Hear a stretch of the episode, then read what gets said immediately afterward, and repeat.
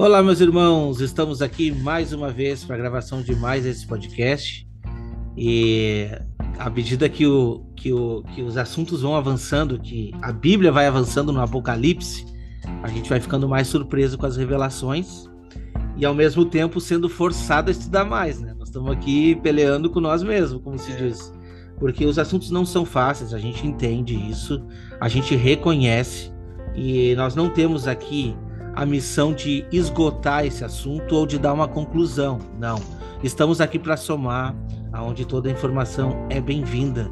Por isso que o estudo entre os irmãos, ele é muito importante, tá? Você tem uma participação especial e importante nessa caminhada. Estamos abertos a, a, a aqui a opiniões também, tá bom? E hoje a gente está contente porque vamos dar a sequência ao capítulo 4. É, nós estudamos ali principalmente a visão do trono de Deus e os 24 anciões e demos entrada nos quatro seres viventes, que eu acredito que é o tema principal dos versículos que nós vamos tratar hoje, né? E o interessante é que a gente consegue. É, os 24 anciões não nos deu muita base, mas os quatro seres viventes já nos apresenta textos importantíssimos conectando com os profetas do Antigo Testamento. Então, a gente já vai conseguir ter uma base aí e vamos ver o que que vai acontecer.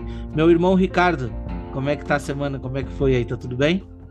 Tudo bem, graças a Deus, graça e paz a todos. Estou um quilo mais leve, porque cortei o cabelo aqui, fiz a barba, né? Uhum. E foi uma semana abençoada com a família, graças a Deus. Aqui a gente costuma dizer assim, fez banho e tosa, né? tô brincando, tô brincando, mas é isso aí. Tá, tá bonito, tá bonito. Ficou bom, bom demais. Valeu. Irmão Wagner, como é que tá aí a semana? Como é que tá o trabalho, os estudos?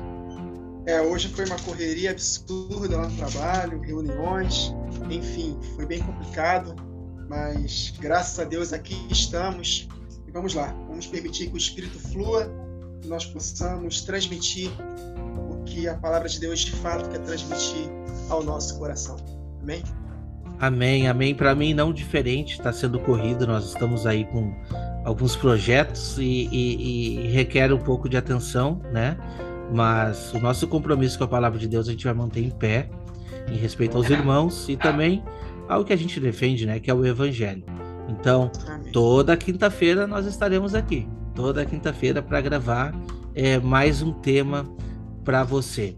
Então, é muito importante a sua presença aqui se você está chegando agora nos canais, por favor, já se inscreva aqui no canal Remanescente, no canal Vozes de Trombeta, que é o canal do irmão Ricardo, e no canal Wagner Nunes. Se inscreva que tem mensagens maravilhosas além do podcast semanal. Meu irmão Wagner, você pode fazer uma oração para nós, para iniciarmos o estudo de hoje? Com certeza. Senhor, graças te damos por essa oportunidade de mais uma vez estar aqui reunidos para falar da Sua palavra nós tememos e trememos diante da Sua palavra, Senhor. Nós valorizamos a Sua palavra acima de qualquer coisa, Senhor Jesus. É por ela que estamos aqui. Sua palavra que não volta para ti vazia, mas cumpre o propósito pela qual foi designada, Senhor Jesus. E é em cima dela que estamos confiando. Nós colocamos a nossa esperança, a nossa alegria completa, a nossa razão de viver. É causa da Sua palavra poderosíssima que criou todas as coisas. Muito obrigado, Jesus, pela promessa do cumprimento das coisas que estamos meditando aqui, as coisas que em breve hão de acontecer. Nós possamos ter cada vez mais consciência da Sua presença e do Seu poder, da beleza da Sua santidade. Amém. Conduza esta gravação, que não seja nós falando, mas a Tua palavra através dos nossos lábios, Senhor Jesus. Amém. Muito obrigado. Amém. Amém. Vamos dar início então, como já falamos é, no capítulo anterior, no podcast anterior, episódio anterior, nós tivemos a participação do pastor Igor aqui e tratamos sobre a visão do trono de Deus, os, os 24 anciões e iniciamos os quatro seres viventes. Mas tem muito mais informação que o próprio capítulo 4 nos traz e a gente vai adentrar nesses versículos. Nós já lemos o versículo 7 no episódio passado, mas é, em comum acordo aqui, decidimos que iremos repetir esse versículo para termos base de, de que você entenda o contexto geral desses quatro seres viventes. Versículo 7, pode ler para nós, uh, irmão Ricardo? Amém. Apocalipse 4, verso 7. E o primeiro animal era semelhante ao leão, e o segundo animal semelhante a um bezerro, e tinha o terceiro animal o rosto como de homem, e o quarto animal era semelhante a uma águia voando. Pode avançar o oito também, para a gente ter uma base maior. Ok. E os quatro animais tinham, cada um respectivamente, seis asas e ao redor e por dentro estavam cheios de olhos, e não descansam nem de dia nem de noite, dizendo: Santo, Santo, Santo é o Senhor Deus, o Todo-Poderoso, que era e que é e que há de vir. Amém. Então a gente vê que esses animais já estão sendo contados em volta do altar diante do trono, como se diz, né? E eles estão dando glórias a Deus, mas nós temos dados suficientes na palavra de Deus para interpretar um pouco mais além. A palavra de Deus faz questão de nos trazer. Irmão Wagner. É, o irmão Igor ele comentou de forma muito própria na, gravação anterior, falando acerca da patrística que eles interpretavam, que são os quatro evangelhos. É, o irmão Ricardo mencionou que esses quatro rostos falam acerca da, da ação de Deus na igreja na última semana, comparando aos quatro cavalos.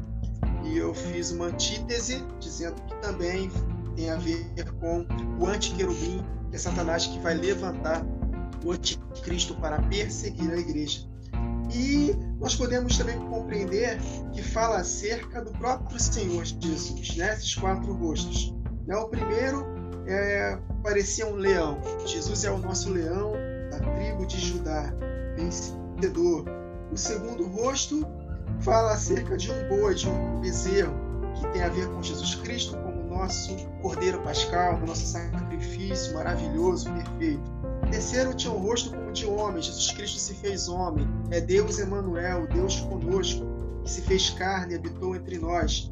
E o quarto com uma águia voando, que fala acerca da divindade de Deus. Jesus Cristo é de fato Deus Todo-Poderoso, juntamente com o Pai. Então, esses quatro seres viventes nos fazem ver a manifestação também de Jesus na igreja.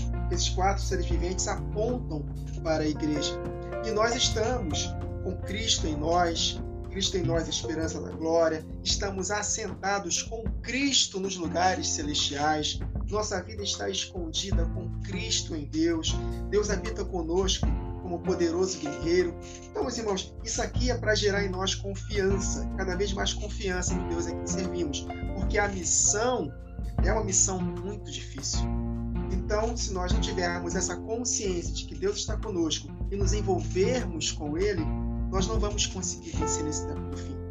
Então, é, eu creio que esses quatro seres viventes apontam para a beleza do Senhor Jesus na igreja, embora eles, eles sejam seres viventes literais do céu, mas a conexão com a igreja é algo tremendo. No verso 8, fala que é, cada um deles tinha seis asas e eram quatro seres viventes. Até comentei com o Wagner hoje, pelo WhatsApp, a conexão com os 24 anciãos é algo assim tremendo.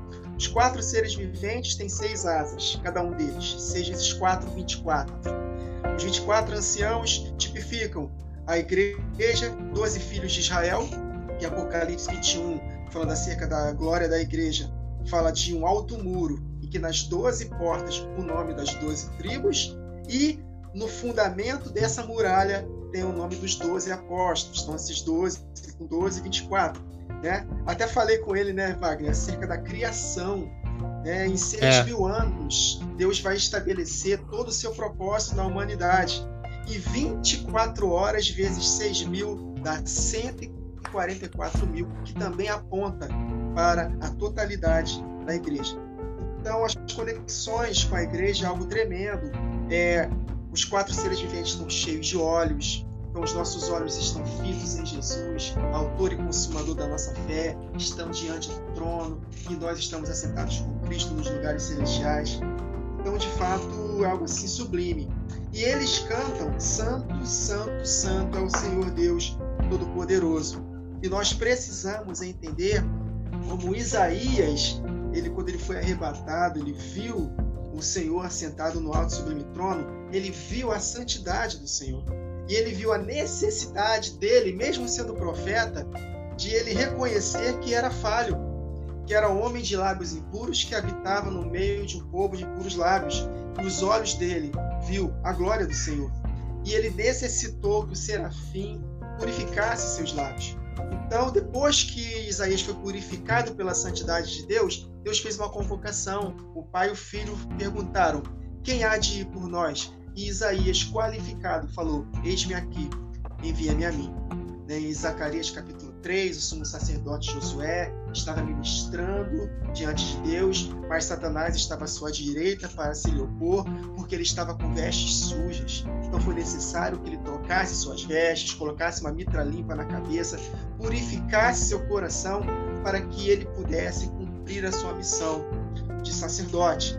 Então, meus irmãos, contemplar a beleza da santidade de Deus é nós, de fato, batalharmos contra o pecado, nos envolvermos com a palavra para que ela possa nos purificar, é, para que nós possamos, de fato, tomarmos posse da terra prometida. Josué capítulo 3, antes deles tomarem posse de Jericó, uma figura do milênio, o que, que ele falou lá em Josué 3? Santificai-vos, porque amanhã o Senhor fará maravilhas no meio de nós.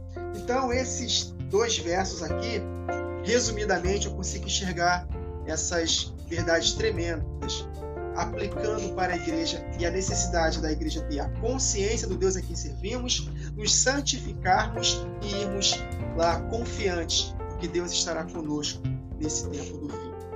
Amém. Irmão Ricardo. Amém. Amém. É isso mesmo.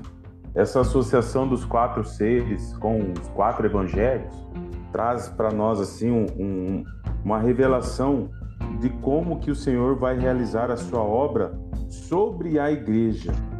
Eu, nós percebemos isso quando os quatro seres viventes eles estão ao redor do trono e nós conseguimos associar também com a função das quatro amêndoas que estão na haste central da menorá. E nós sabemos que a menorá aponta para a igreja, ou seja, a manifestação da obra do Senhor, da palavra do Senhor, para dar equilíbrio, porque a haste central da menorá é a haste que dá equilíbrio ao, ao castiçal. Então, o equilíbrio da igreja se dá através da palavra de Deus sendo ministrada. E muito importante, nós, se nós é, procurarmos um pouco de como eram acesas as lâmpadas da menorá, eles começavam com a, com a haste central, que é, representa o Espírito do Senhor, é, que está lá em Isaías 11:2. Começa o acendimento da menorá pela haste central, pelo Espírito do Senhor, e depois as demais lâmpadas. E outras conexões interessantes que nós temos aqui é associarmos os quatro seres viventes com os quatro cavalos do. Apocalipse, porque cada ser vivente vai chamar um cavalo. E o primeiro, o primeiro ser vivente é exatamente o que tem a cara de leão. E o primeiro que é que é aponta para o leão é o primeiro que chama o cavalo branco. aqui em Apocalipse lá no, no, no capítulo 6, o primeiro ser vivente, que é o rosto de leão, ele vai chamar como voz de trovão. Dos quatro seres, é aquele que solta o rugido.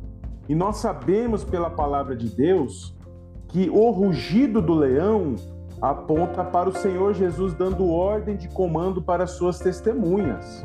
Hum. Olha só que interessante essas conexões. Então, o cavalo branco ele aponta para o ministério das duas testemunhas, a proclamação do Evangelho da Paz. E nós é, temos essa conexão lá no livro de Amós 3, que é muito importante, nós temos essa, essa conexão. Andarão dois juntos se não estiverem de acordo, apontando para as duas testemunhas. Bramirá o leão no bosque sem que tenha presa? Levantará o leãozinho no covil a sua voz se nada tiver apanhado? Aí mais à frente, tocar-se-á trombeta na cidade, e o povo não estremecerá? Mais à frente, certamente o Senhor Jeová não fará coisa alguma sem ter revelado o seu segredo aos seus servos, os profetas. Rugiu o leão, quem não temerá? Falou o Senhor, quem não profetizará? E as duas testemunhas profetizarão. E os quatro cavalos do Apocalipse, em Zacarias, capítulo 6, vai dizer o seguinte: que são os quatro ventos do céu, saindo de onde estavam perante o Senhor de toda a terra. Ora, quem é que estão ao redor do trono perante o Senhor? Os quatro seres viventes, que chamam os quatro cavalos, e os quatro cavalos aponta para os quatro ventos do céu. E mais aqui no verso 7 de Zacarias 6 diz: os cavalos fortes saíam e procuravam ir por diante para andarem pela terra. E ele disse: Ide, andai pela terra. E andavam pela terra.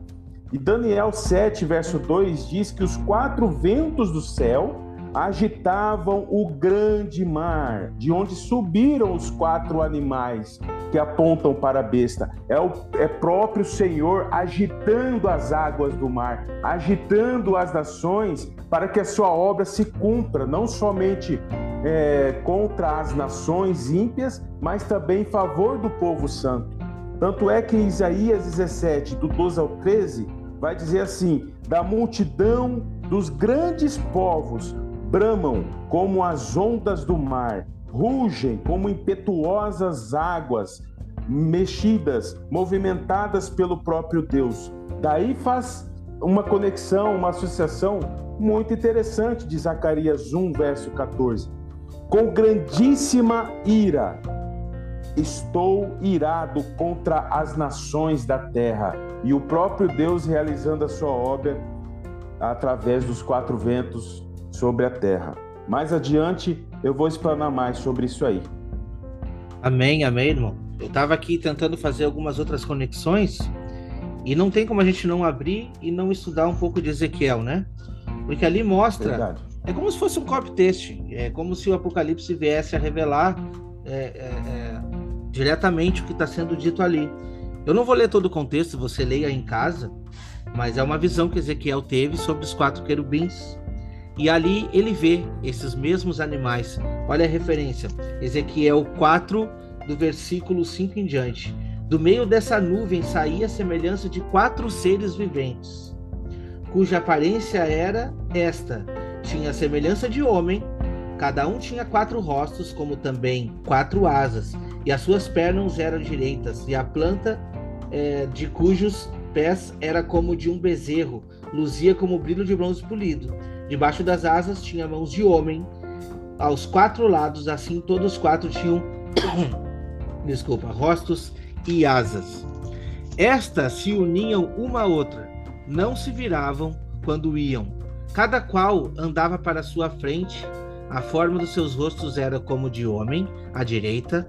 Os quatro tinham rosto de leão, à esquerda rosto de boi e também rosto de águia, todos os quatro. Aí a gente vê essa referência e a gente não tem como fazer conexão com Jesus. Por quê? Porque, como ele prometeu, estarei com vocês todos os dias. Então ele se apresenta como leão da tribo de Judá. Ele também se apresenta como homem, porque ele teve aqui na terra como homem, passou por todos os sofrimentos. Então ele, ele é aquele que venceu, para dizer assim: olha, eu passei por todas as provações e venci. E também se apresenta, né, Aqui diz como um boi, mas eu acredito que uh, o que o texto quis nos trazer era realmente o novilho, porque é aquele que foi morto. Eu acredito que é mais ou menos isso, como a oferta, tá? E o rosto como de águia é exatamente a representação do seu Santo Espírito. o Espírito de Deus agindo na terra. Por isso que a gente vê aqui a conclusão, você vai poder ler em casa, eu não vou fazer isso para não deixar muito extenso, mas a conclusão do tema mostra agora que esses, é, é, que esses animais eles possuíam rodas e aonde essas rodas, aonde o espírito empenhava que essas rodas fossem, assim elas iam sendo conduzidas, né?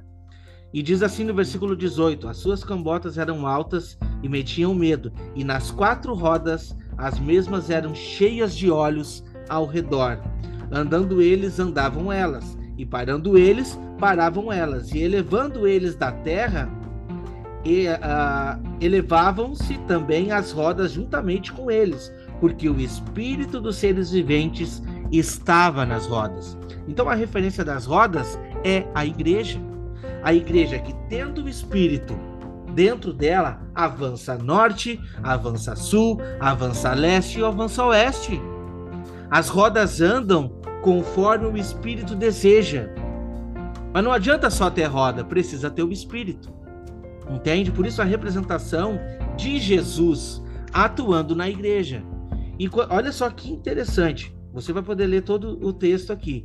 Mas, quando a gente vai lá para Apocalipse 5, a gente tem mais é, a gente tem mais é, qualidades e mais assim não é não é qualidades a palavra certa mas a gente tem mais adjetivos e mais coisas mostrando a respeito dos 24 anciões e também dos quatro seres viventes.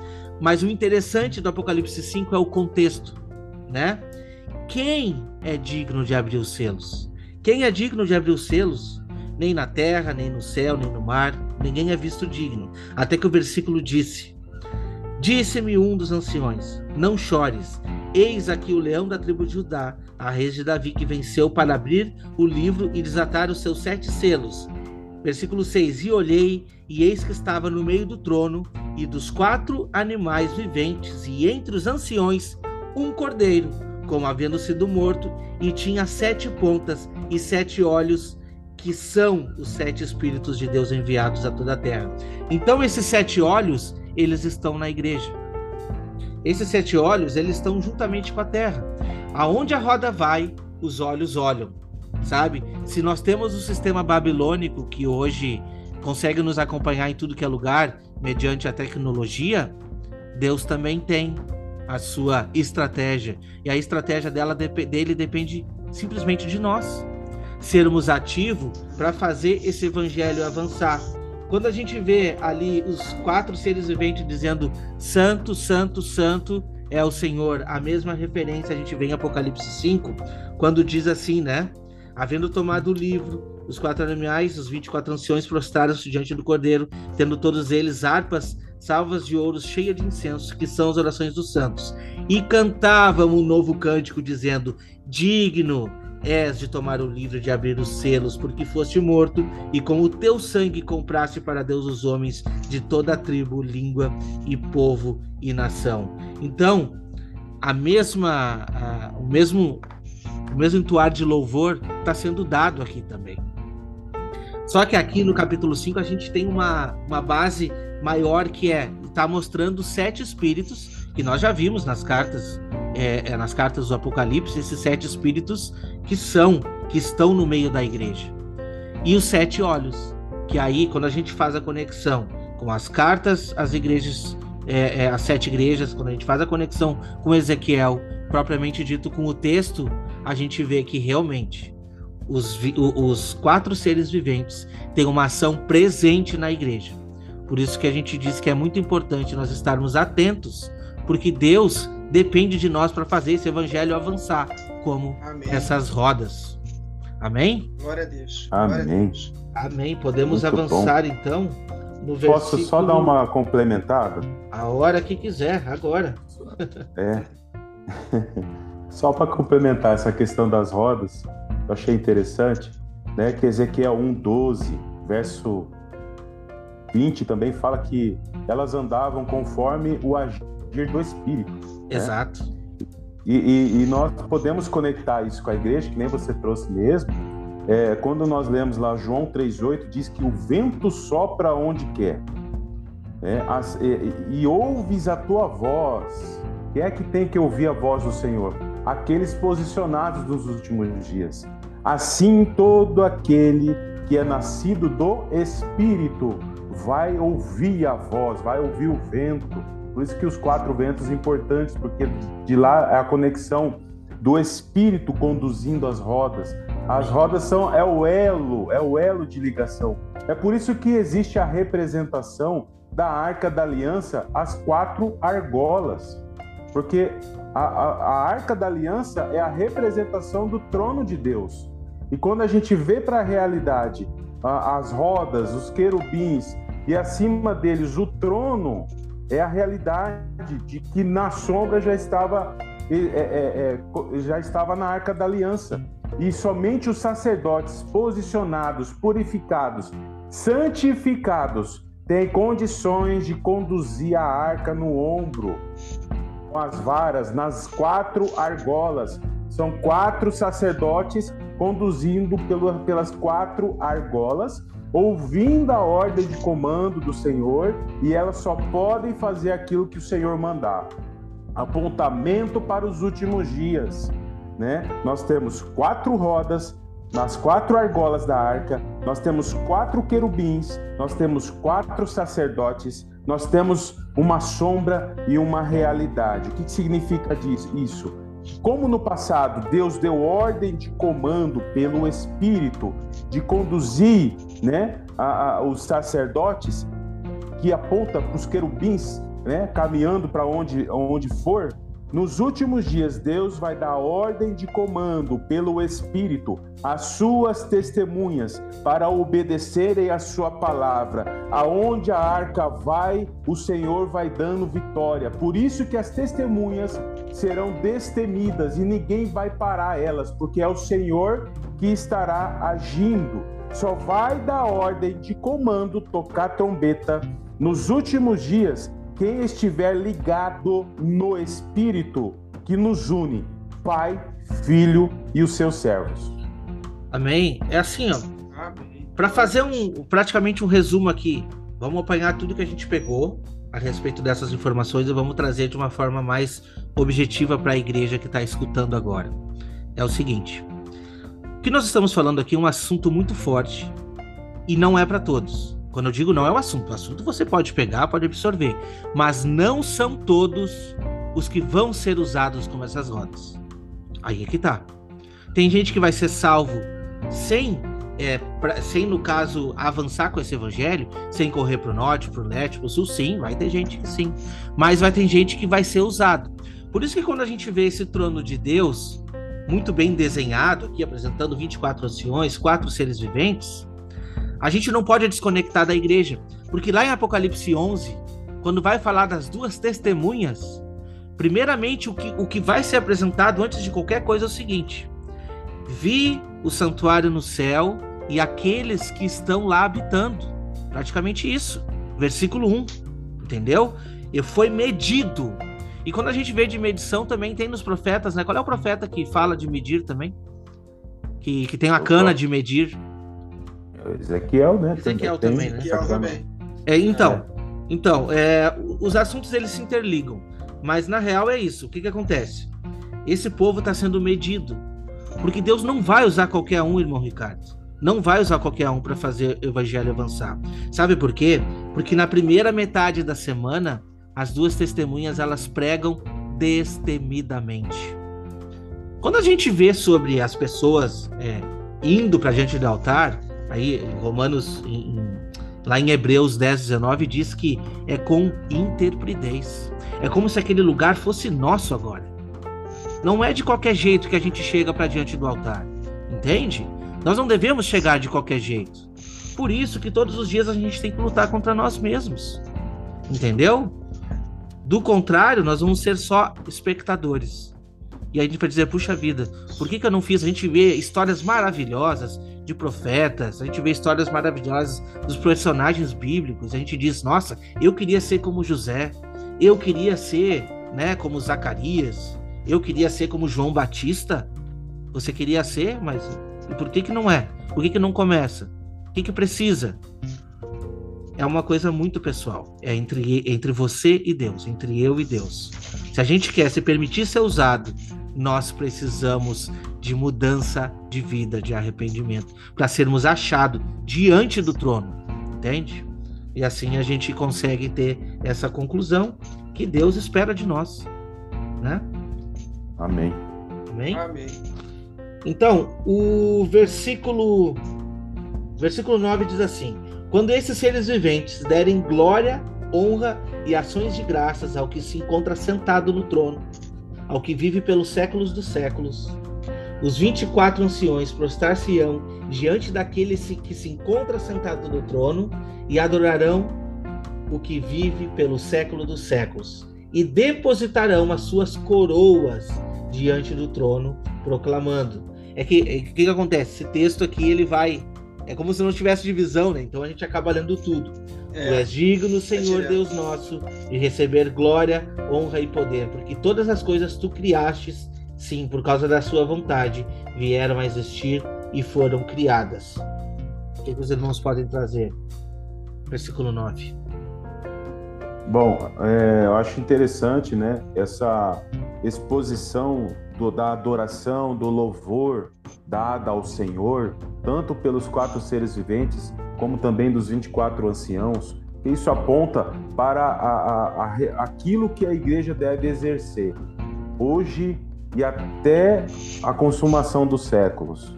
Uma vida plena de uma perfeita adoração.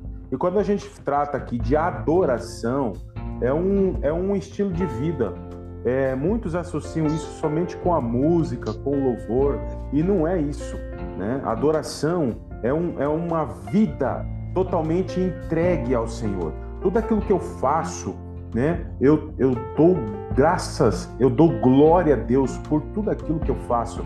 Todas as minhas atividades, todos os meus afazeres deve ser realizada para a glória do Senhor. E essa glória do Senhor, essa, essa adoração, ela é tão importante porque ela vai servir de incenso que serão colhidos né, pelos 24 anciãos, por exemplo.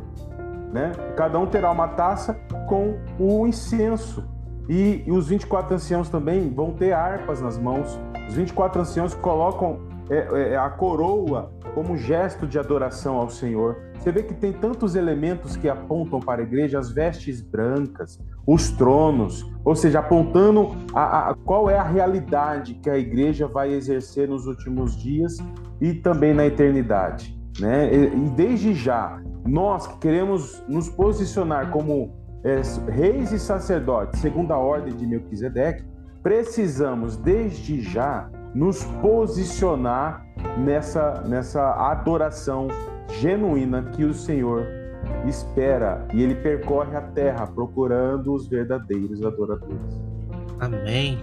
Irmão Wagner. Amém. Glória a Deus. Ele mencionou aí reis e sacerdotes.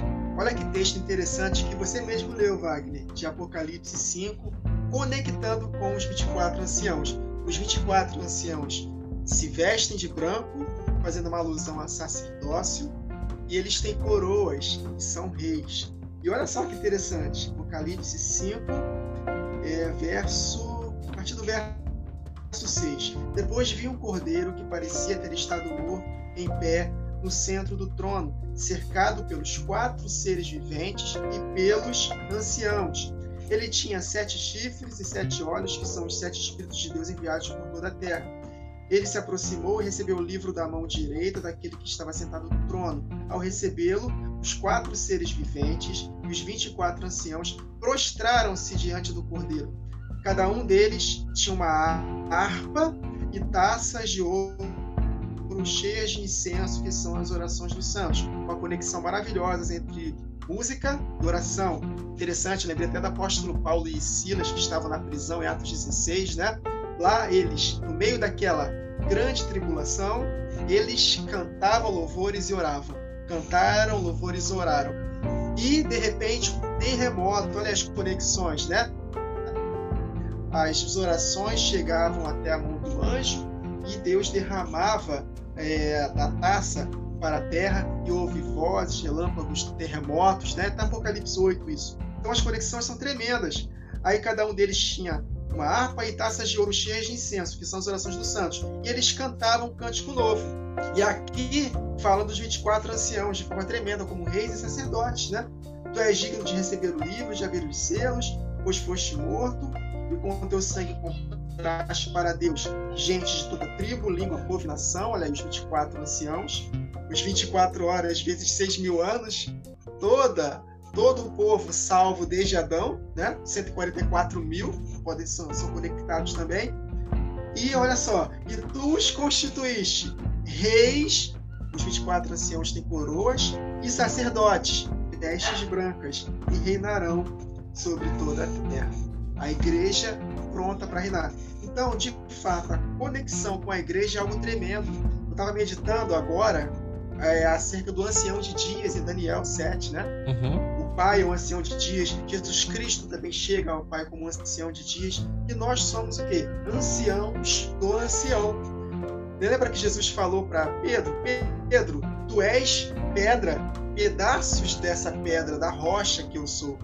E sobre esta pedra edificarei a minha igreja. Então nós somos pedras da pedra maior que é Cristo. Nós somos pequenos cristos do Cristo glorioso. Nós somos anciãos do ancião de dias.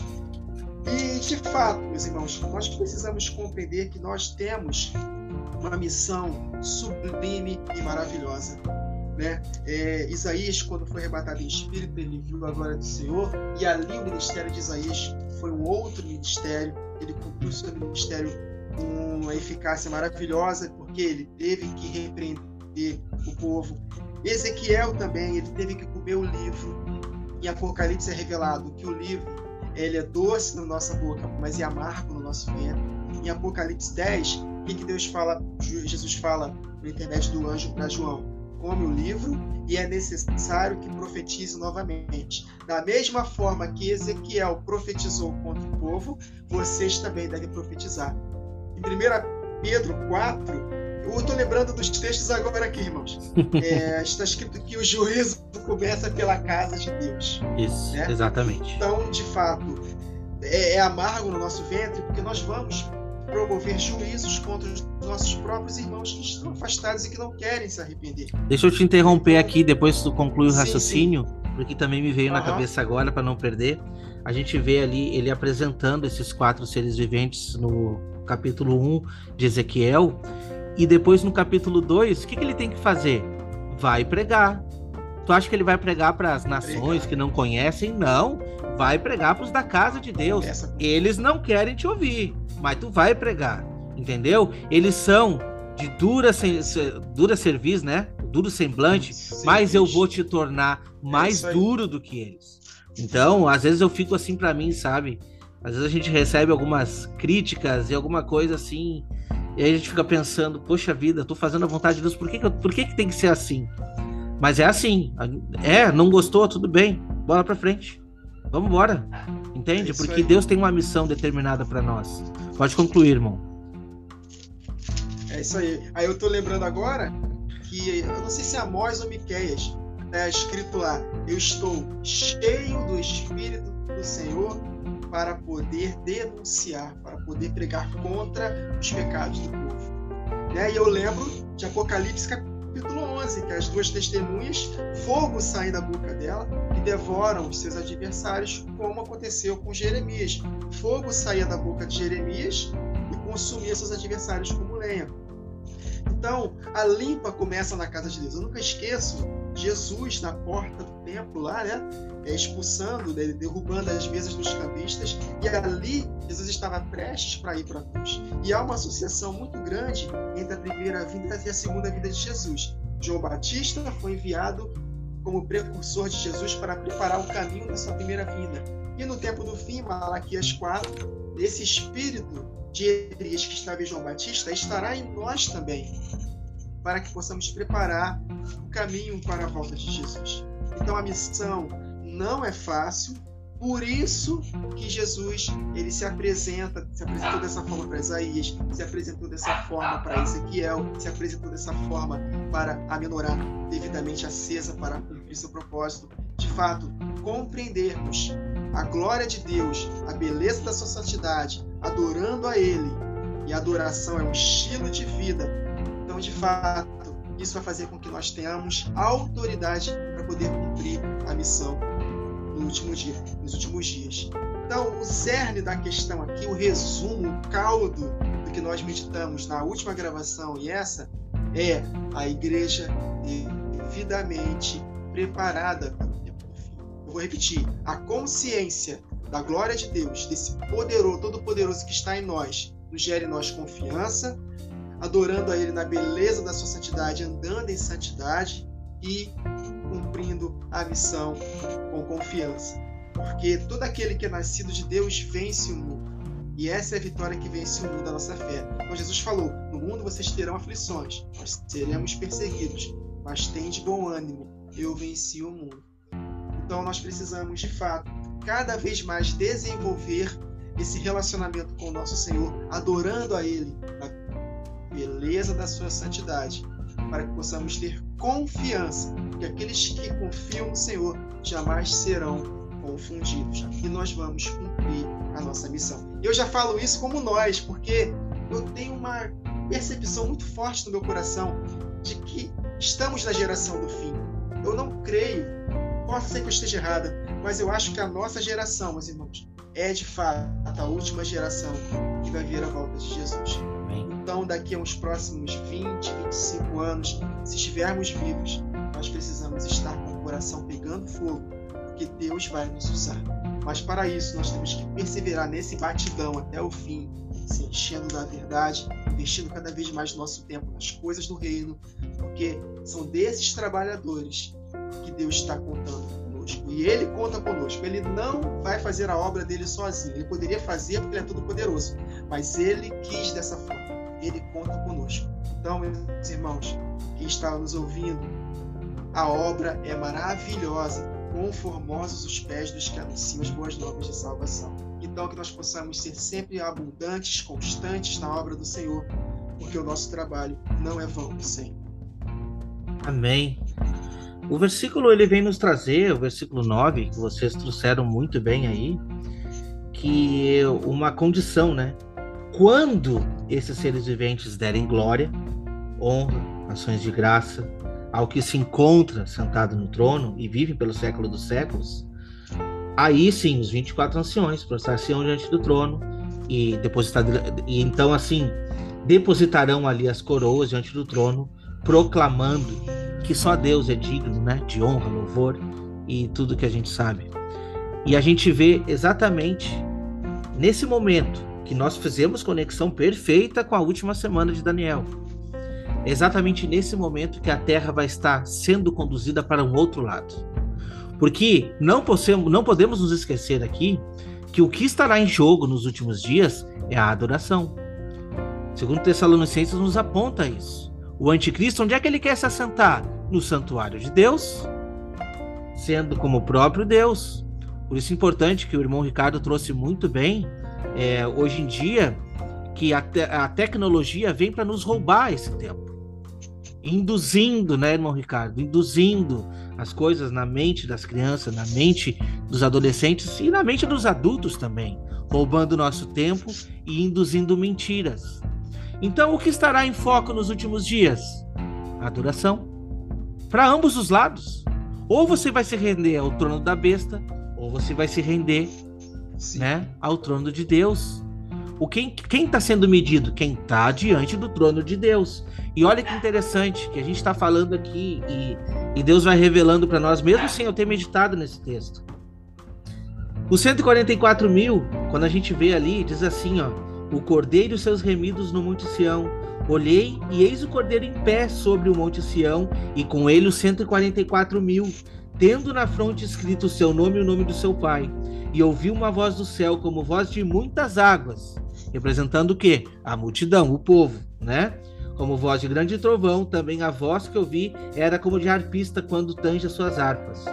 E entoava um novo cântico, dizendo: Novo cântico diante do trono, diante dos quatro seres viventes e dos anciãos. E ninguém pode aprender o cântico senão os 144 mil que foram comprados da terra.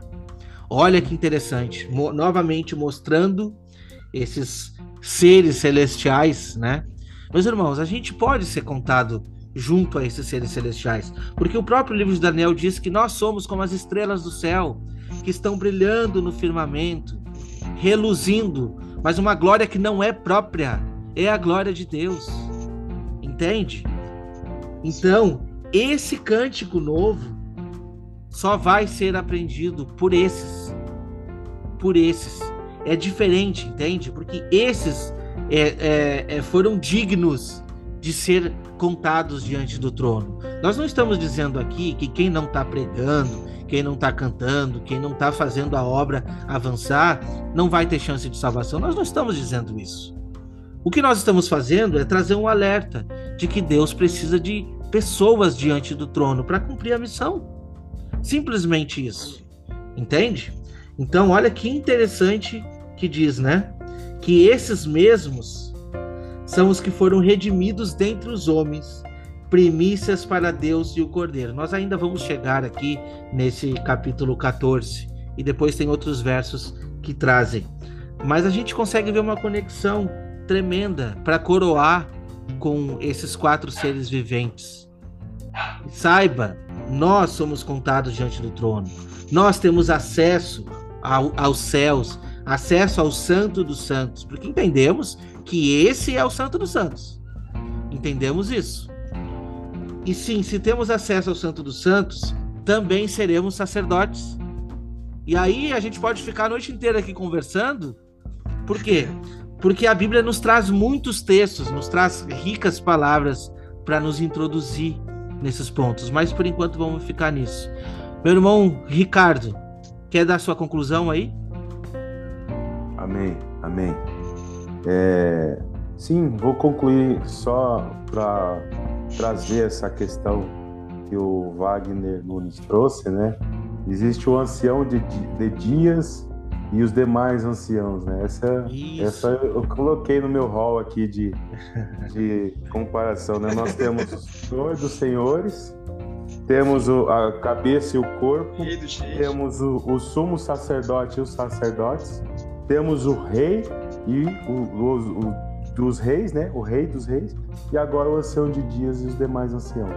Exatamente. Então, como é, é, é bom, né? Nós estarmos unidos, porque a gente nós aprendemos muito quando estamos unidos. A unidade ele ele gera isso, né? Ele gera essa edificação, gera essa, esse acréscimo uns para com os outros. E nós precisamos a cada dia mais expor essa realidade que o, o mundo tenta esconder do povo de Deus. Infelizmente, muitos estão sendo levados por, por memes, sabe? Eu vejo aqueles memes gospel, é, são, são assuntos assim tão, tão complicados, difíceis até de, de, de, ver, sabe? Pessoas perdendo tanto tempo com, com gracinhas, com bobeiras. E tem tanta coisa para Deus nos ensinar nós precisamos correr atrás do tempo, forjar realmente né, as nossas armas espirituais para uma batalha que está aí. E nós enxergamos ao nosso redor. Eu vi a mensagem aí do Wagner Nunes a respeito do 1 contra 400, um profeta contra 400. Muito e às vezes nós nos sentimos dessa forma. Uhum. Né? As pessoas olham para nós assim, meio que desconfiadas. Esse rapaz fala umas coisas estranhas, esquisitas, não sei não, meio, meio né, estranho. Mas é isso, faz parte da obra. O, o, o, Senhor está levantando seus atalaias. Eu quero me posicionar como atalaia do Senhor. Estou buscando, estou estudando, estou é, orando. Preciso avançar ainda mais. Eu vejo quanto que eu preciso avançar. Olha só, Paulo e Silas, figura das duas testemunhas que o Wagner nos trouxe hoje. Olha só, é interessante esse, esse, esse, esse contexto. É, é ensinamento para nós que queremos nos posicionar como duas testemunhas. Né? Paulo e Silas, Estevão e Felipe, o Micaías, o profeta Ezequiel, quando ele foi levantado com os quatro, com a visão dos quatro querubins que a gente tratou hoje aqui, e logo em seguida a visão gloriosa, Deus mandou ele, ó, vai pregar. Agora você vai pregar. Senão você vai ser como eles, casa rebelde. E você fala, mesmo que eles sejam casa rebelde. Você vê mensagens tão valiosas que nós precisamos meditar, aprender e transmitir para aqueles que estão ao nosso redor. Existe uma batalha vindo aí. E os quatro querubins que apontam para a obra do Senhor para, através das suas duas testemunhas é um lado da batalha. O outro lado da batalha nós temos o, o querubim maligno. Olha só, batalha uhum. de querubins aí. Os quatro querubins com as duas testemunhas e o querubim maligno, Satanás, dando poder ao anticristo nesta terra nos últimos dias. Então nós precisamos nos posicionar, como está escrito aqui, né, em é, Joel mesmo, a voz, levantar as nossas vozes como trombeta. Isaías 58:1. Levanta a alta voz como trombeta e anuncia. Nós precisamos nos posicionar para isso. Louvado seja Deus. Amém. Amém. Irmão Wagner, tá por aí? O Wagner, acho que. Tá aí. Suas conclusões, meu irmão? Me vendo aí? Estamos sim. Tá conseguindo me ouvir? Sim. Sim. Então, é, eu não estou conseguindo ouvir vocês direito, tá caindo a conexão aqui. Então, consideração final é isso mesmo. É, nós precisamos cada vez mais buscar ao Senhor, porque Ele nos fará lembrar as coisas que Jesus disse. Jesus falou isso acerca do Consolador. E como é, como é que nós vamos lembrar das coisas que o Senhor nos fala? Através da Sua palavra nós, mais nós meditamos na palavra de Deus, o Espírito vai nos influenciando, nos, nos inspirando a lembrar de outras passagens e conectar. Né? Eu, eu, eu não planejei falar nem 30% do que eu falei aqui, mas o Espírito vai nos conectando, vai nos fazendo lembrar de outras passagens e nos revelando verdades frescas, né? revelações frescas para nós. Então, de fato, é, eu peço para que os irmãos que estão nos ouvindo possam buscar a Deus cada vez mais com paciência, que no tempo certo Deus vai aos poucos revelando essas verdades e nós vamos crescendo. Isso que nós estamos meditando aqui não foi da noite para o dia, são anos de busca, anos de meditação e através da nossa busca Deus nos presenteia com as revelações e que nós possamos eh, receber as revelações e ter a responsabilidade de viver uma vida santa para que nós possamos de fato ganhar o mundo e não perder a nossa própria alma, né? Como o apóstolo Paulo falou para Timóteo: tende cuidado de ti mesmo e da doutrina, porque fazendo isso salvarás tanto a ti mesmo quanto aos que te ouvem. Então, eu encorajo os irmãos a investirem tempo com a verdade que Deus, ao longo do tempo, vai revelando mais ainda, e aí nós vamos crescendo na graça e no conhecimento do Senhor Jesus. Não tem dádiva maior, meus irmãos, do que conhecer a Deus. Palavra amém. de vida eterna, né? Exato. Amém? Amém, meus irmãos, amém. É, o irmão Ricardo trouxe aqui sobre louvores, sobre adoração, sobre música, né? Porque o texto nos trouxe aqui uma adoração plena e repleta dada ao Senhor, ao Senhor Deus, aquele que é o merecedor de tudo isso. Infelizmente, a gente vê uma igreja, eu não, tô, eu não quero trazer aqui placa nenhuma, tá? Quando eu falo de igreja, eu tô falando de pessoas. Uma igreja que está, sim, acostumada a ir nos templos, levantar as suas mãos para cantar, muitas vezes chora, se emociona, né? Mas sai de lá e a sua vida não muda. Só vai mudar no próximo culto, uma semana depois. Não é isso que Deus quer. Deus quer o que o irmão Wagner falou: pessoa empenhada a lutar contra a carne, lutar contra o pecado. Aqueles que são dignos de serem contados junto ao altar, aqueles que são dignos de receber essa coroa, aqueles que são dignos de cantar o cântico novo, o cântico da vitória. Não são os que estão levantando as mãos na igreja e cantando hinos, se emocionando e vivendo a vida de qualquer jeito. Não são os que estão sofrendo tribulação na carne. São aqueles que estão sendo perseguidos, que ainda vão ser. Mas são aqueles que estão empenhando a sua vida em fazer a vontade de Deus. E é isso que nós estamos trazendo aqui. O versículo 11 diz assim: tu és digno, Senhor Deus nosso, de receber a glória, a honra e o poder, porque todas as coisas tu criastes, sim, por causa da tua vontade vieram a existir e foram criadas.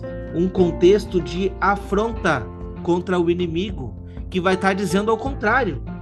Só que quando a gente vê lá no capítulo 15, os remidos entoam um cântico de Moisés e o cântico do Cordeiro. Né? E eu peguei aqui só um texto para dizer, no versículo 4, você pode ver todo depois. Quem não temerá e não glorificará o teu nome, ó Senhor? Pois só tu és santo. Por isso todas as nações virão e adorarão diante de ti, porque os teus atos de justiça se fizeram manifestos.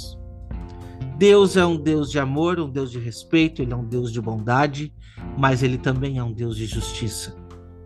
Ele cansou de dizer na palavra: Eu estou cansado das tuas mãos levantadas. Os seus lábios entoam louvores, mas o teu coração está distante de mim. Te aproxima com um coração sincero. Porque Deus, ele é, ele é onipresente, onisciente, ele sabe de todas as coisas. Então, ser um cristão verdadeiro depende de responsabilidade minha e sua.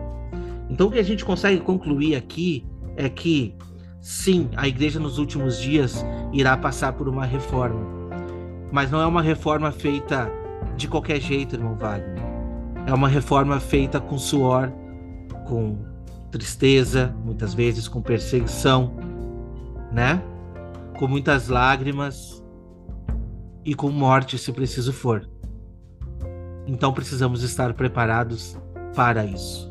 E é isso que a gente está tentando ajudar você a fazer, né? Então, é, assim a gente conclui esse capítulo 4. A gente conclui, eu acho que de uma forma até muito, muito bem explicada. Eu fiquei satisfeito com tudo que aconteceu aqui. Eu acredito que o Espírito Santo esteve presente conosco hoje. E iremos avançar no próximo episódio. Iremos para o capítulo 5. Irmão Ricardo, o que, que nós teremos aí no capítulo 5? Olha, vocês trouxeram um pouquinho sobre isso, né? Mas é, nós temos aí a, a apresentação do Cordeiro, os sete selos aí, né? nas mãos do Cordeiro do nosso Senhor Jesus. E tem revelações incríveis aqui. Com certeza a gente vai, vai passear muito pela palavra de Deus. Louvado seja o nome do Louvado Senhor. Louvado seja Deus. Eu fico muito feliz com a vida de vocês aí e espero que esse nosso projeto ainda se estenda e que você que esteja em casa, a gente espera do fundo do coração que Deus toque no seu coração. Nós não estamos aqui por nós mesmos, é por vocês. É por vocês. É, se Deus me permitir, se Deus permitir, irmão Wagner, irmão Ricardo, de ser luz para clarear a respeito do Evangelho, assim o faremos. Então agradecemos a todos que estiveram até aqui. Se inscreva aqui no canal Remanescente, canal Vozes de Trombeta, no canal do irmão Wagner Nunes. Que todos fiquem na paz do Senhor e até a próxima semana. Tchau, tchau. Até a próxima. Tchau.